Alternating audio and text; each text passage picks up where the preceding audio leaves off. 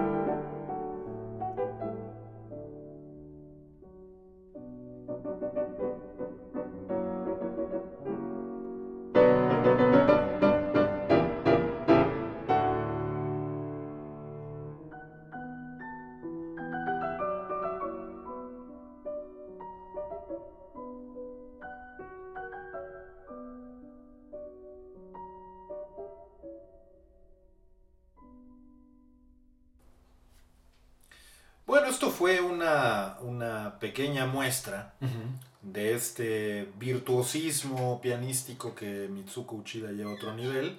Para muchos es el resultado es no solo estremecedor, sino un poco hipnótico.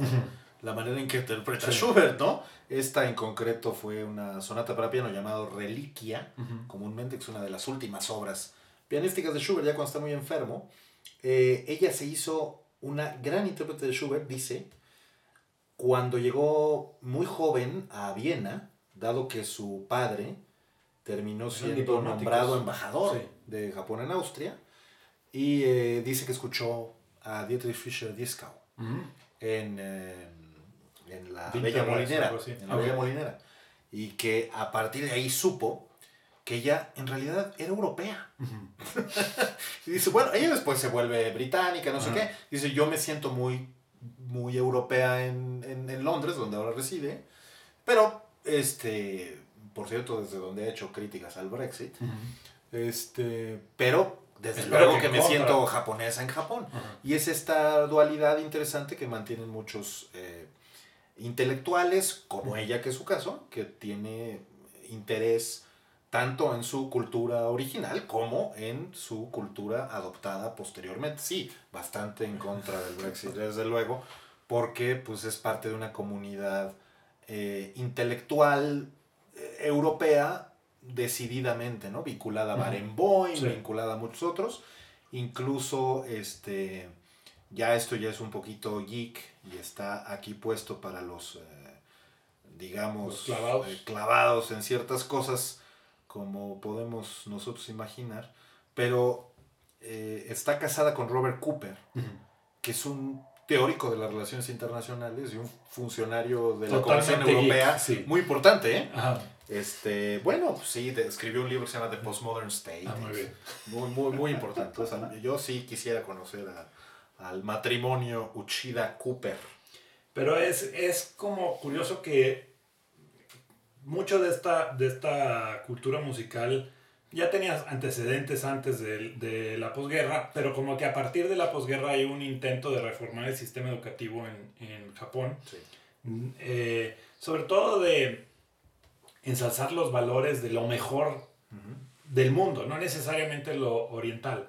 Buscar quiénes eran los mejores matemáticos y tratar de, de superarlos tratar de ver quiénes eran los mejores músicos y tratar de superarlos, quiénes eran los compositores clásicos. Entonces, en particular hay como que ciertos eh, compositores clave, Mozart, Beethoven, Bach, Schubert, que, que, como que los, los japoneses, los intérpretes japoneses han predominado en, en, en, en ellos Quizás porque son los más estereotipados como lo mejor de lo mejor, la creme de la creme eh, europeo. Entonces no se me hace extraño que, que Uchida haya terminado con Schubert. Sí, eh, tiene, tiene, que ver, lo decía yo, simplemente por, por, por el momento en que surge Uchida, con eh, la, la manera en que se materializó la intención de un pedagogo, violinista japonés, Shinichi Suzuki para tratar de diseñar un método que enseñara a los niños desde muy pequeños en Japón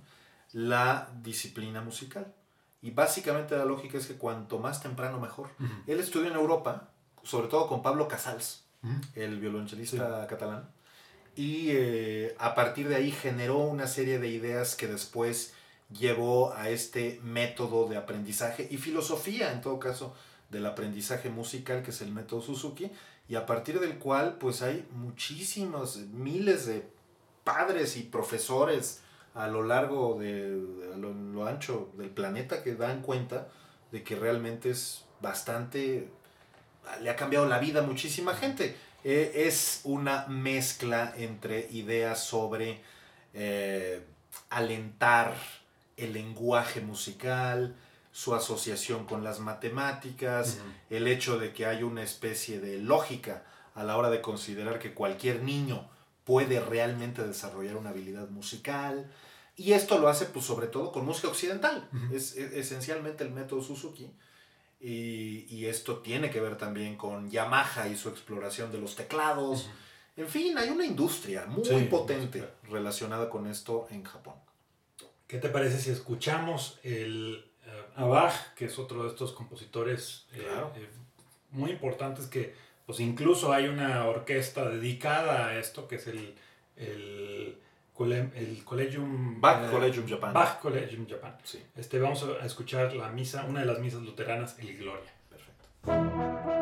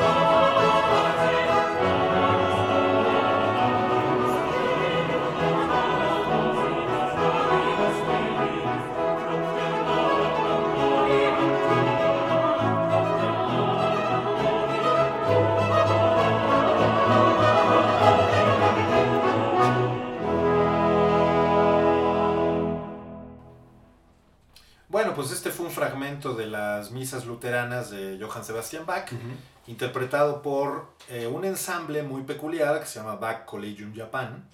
Es un ensamble formado por Masaki Suzuki, es un organista, clavecinista, pero también director de orquesta japonés, que funda este ensamble en 1990, después de haber estudiado, por cierto, en Países Bajos. Estudió en, eh, el conservatorio en Ámsterdam y fue condiscípulo de Ton Koopman y otros en, digamos, la búsqueda de eh, revitalizar el, el periodo barroco y sobre todo el repertorio de Bach. Es interesante este ensamble porque este ensamble nace de la intención de Suzuki de volver a Bach un japonés. Esencialmente. ¿Por qué? Bueno, pues hay muchas razones. El objetivo de introducir a Bach a la audiencia japonesa, sobre todo con instrumentos de la época y con una eh, alineación tanto de intérpretes e instrumentistas japoneses como occidentales, es bastante creativo en el sentido de que si bien Bach proviene, pues imagínate, ¿no? De la tremenda tradición artística detrás de él eh, y de, pues, de Europa y esencialmente de Alemania en el siglo XVII y del protestantismo, y tal. Este, bueno, eh, sí debería de poderse interpretar como si hubiera nacido en cualquier otro país y como si hubiera nacido, o más bien, como si hubiera compuesto esto ayer. Hacer una especie de abstracción de esa tradición musical interpretativa de Bach y hacerlo con una frescura que solamente es capaz de hacerlo una tradición artística distinta. Entonces, es un, la verdad, a mí me gusta muchísimo por este aire fresco con el que imbuye el repertorio de Bach y eh, la seriedad con la que ha llevado este proyecto, porque básicamente ha grabado la obra completa. Eh, y la lleva alrededor del mundo y se ha encargado además de dos sedes, una en Tokio y una en Kobe, de festivales de la mayor seriedad sobre la música de Bach. Por cierto, el Bach Collegium Japan también ha interpretado a otros compositores, ¿eh? no solo Bach, pero sobre todo su énfasis ha sido en Bach y sus tiempos, ¿no? Eh, los otros compositores cercanos, tipo Monteverdi, tipo Händel, pero también los alemanes, eh, Buxtehude, etc. Em, a mí me, fascina pensar que el futuro de la música clásica también está fuera de Europa. Afganistán. Pues, ¿por qué no un buen día, no? Vaya, es mucho soñar. Pero pues puede estar repartido, puede estar repartido entre una serie de países no occidentales claro. que recuperen y que aporten con sus propios tonos y que refresquen. Y eso es lo que hace magníficamente Collegium Japan. Muy bien, vamos a seguir ya para finalizar el programa con una obra de Toru Takemitsu, mm. que es yo creo que el compositor japonés de música clásica más reconocido por lo menos del siglo XX. Eh, yo lo conocí curiosamente porque pues, estaba hace muchísimos años viendo los discos de Dodge Gramophone y de repente me topé con un señor que se llama Toru Takemitsu y dije, ¿qué esto qué demonios es? Porque pues no es algo que, que, normalmente uno encuentra en un sello tan conservador como Dodge Gramophone. Correcto. Eh, y pues me puse a investigar y resulta que era un es este compositor muy sui generis por muchos sentidos. Él nació en 1930 y murió en 1996. Eh, tiene la peculiaridad que es prácticamente fue alguien autodidacta, totalmente. Él eh, lo, lo, metieron al ejército durante la Segunda Guerra Mundial. Él de una forma, él se negó a a pelear, no le gustó nada es participar en ese, en ese, eh, en ese conflicto y tuvo muchos problemas de salud y después cuando salió de esos problemas de salud se puso a trabajar para una, me parece que algo que tenía que ver con, las, con una estación de radio del ejército de ocupación norteamericano. Eh, y gracias a exponerse a toda esa música, pues él se interesa por la composición. Eh, es alguien que tenía tiene muchísimas fuentes de inspiración. Por un lado, la música tradicional japonesa, pero también compositores, digamos, eh, de, de, principios del siglo XX, como Debussy, Webern, Barés, Schoenberg, digamos, de la, de la, también los, los compositores así de la primera escuela de Viena. O sea, Messiaen también. Messiaen también.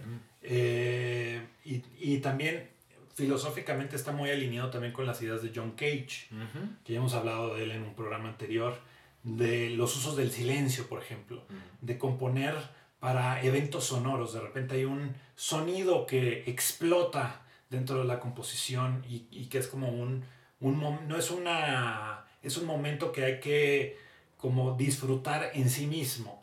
Este, utiliza mucho manipulación de, de tonalidades. Eh, él también en, tiene un detalle muy chistoso que en 1957, cuando tiene 27 eh, años, Stravinsky va y visita Japón. Stravinsky que también curiosamente tiene tres canciones con, con, con eh, tres canciones japonesas, con palabras japonesas. Sí, sí. A Stravinsky le, le ponen varios discos de la nueva música japonesa, de los nuevos compositores, intérpretes japoneses. Le ponen por accidente una cosa de Toru Takemitsu y estaban a punto los, los, los, las personas que le estaban poniendo estas cosas a, a Stravinsky le dijeron, oiga, discúlpenos, le pusimos un, creo que era un Requiem que escribió Takemitsu. Mm, mm. Esto se lo pusimos por error y Stravinsky dijo, no, no, déjenme escucharlo todo completo y resulta que le encantó y dijo, quiero conocer quién es el muchachito este que compuso este Requiem. Claro. Se encuentran y él, Stravinsky le abre muchas puertas para que, para que eh, pueda acceder al mercado occidental Takemitsu. También Takemitsu es alguien que hace muchísima música para películas. Sí, cómo no. Yo de hecho lo conocí también por un disco de John Adams, del compositor y director John Adams, donde dirige la música de Takemitsu. Ajá. Tiene películas como La Mujer de las Dunas, que es excelente, Harakiri, Ran, El Imperio de la Pasión, Suicidio Doble, todas estas con clásicos de los años 60 del cine japonés. Ran de Kurosawa. Ran de Kurosawa. Eh, y pues tiene toda esta variedad, fue amigo de Medio Mundo, de, de es que escribió cosas para Tarkovsky, eh, fue amigo también de Pierre Boulez, fue yo creo que de los compositores japoneses más conocidos. Bueno, y alguien que probablemente también por eso te gusta, que dedicó mucho tiempo a pensar el tema del jardín japonés. Por supuesto. También, sí, pues tiene algo también de la, musicalización relacionada. Sí, exactamente. Que también está relacionado con el momento histórico de John Cage. Ellos dos, pues Takemitsu empieza a ver, mira qué curioso que los compositores occidentales modernos están interesando por las cuestiones zen y, de meditación japonesas y de regularidad, pero también regularidad mezclada con cuestiones aleatorias, con, con, eh, con, que la naturaleza en general pues tiene un plan, pero también es medio aleatoria, va siguiendo los contornos eh, del paisaje para irse acomodando.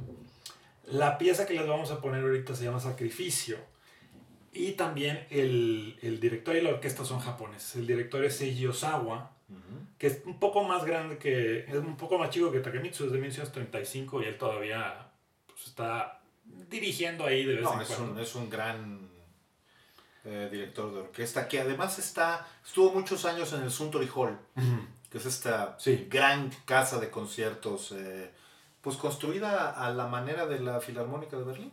Pues él ha estado en todas las sinfónicas que se les ocurre. La Sinfónica de San Francisco, de Toronto, de Boston, también la Filarmónica de Viena. Estudió con Karajan, fue asistente de Leonard Bernstein. Este, o sea, es, es otro de estos como este, músicos japoneses superdotados que ha estado en todo. Acaba, acaba de grabar la novena de Beethoven, una cosa sí, es increíble. Por el estilo. Que últimamente ha tenido problemas así de salud, pero el señor sigue dirigiendo como si nada. Entonces les vamos a poner esta, esta por partida doble japonesa este, partitura de Toru Takemitsu con dirección de Seiji Osawa. Y pueden pensar en jardines japoneses, pero también en grandes edificios. Hay una torre en uh, una provincia que se llama Ibaraki, en una ciudad que se llama Mito, en donde es una torre ultramoderna, donde hay un museo, básicamente, y una sala de conciertos. Esa sala de conciertos también la fundó Seiji Osawa. Bueno, este es otro, otro detalle también de, de, Takemitsu, que él estaba interesado como que en la parte electrónica de la música. Exactamente. Mezclado con, digamos, música japonesa del siglo XVIII, no estaba peleada. La modernidad y la naturaleza o la, la modernidad y la tradición no están peleadas. Es, es un intento por encontrar una fusión entre ambas. No hay nada más japonés que eso y por lo tanto los dejamos con esta interpretación, no sin antes invitarlos a que nos sigan por Twitter, donde somos Melomanía Pod. Melomanía Pod y también en centralmelomanía.blogspot.com. Suscríbanse a nuestras emisiones en Spotify, en iMusic. En Facebook estamos ahí. Si quieren que los espíe Mark Zuckerberg, sus gustos musicales, ahí lo pueden este, declarar. Desde luego que sí. Y eh, si alguien se ofrece a hacer esta versión, este programa, pero en japonés, pues nosotros encantados de hacer eso. Y eh, nos vemos la próxima semana. Arigato gozaimasu.